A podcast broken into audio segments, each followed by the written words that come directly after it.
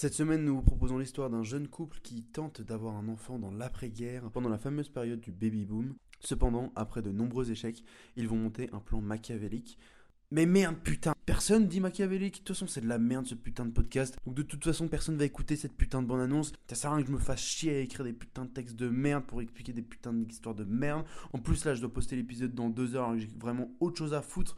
Bon bah voilà, si vous voulez retrouver l'épisode 3 de la saison 2 des enculeurs de mouches qui s'appelle Baby Boom, allez sur Spotify, Deezer ou je sais pas quoi, et vous allez retrouver une histoire où on a dû mêler, euh, bah, du coup, histoire et euh, romantisme. Et j'espère que vous allez passer un meilleur moment que moi en train d'enregistrer cette putain de bonne annonce de Baby Boom.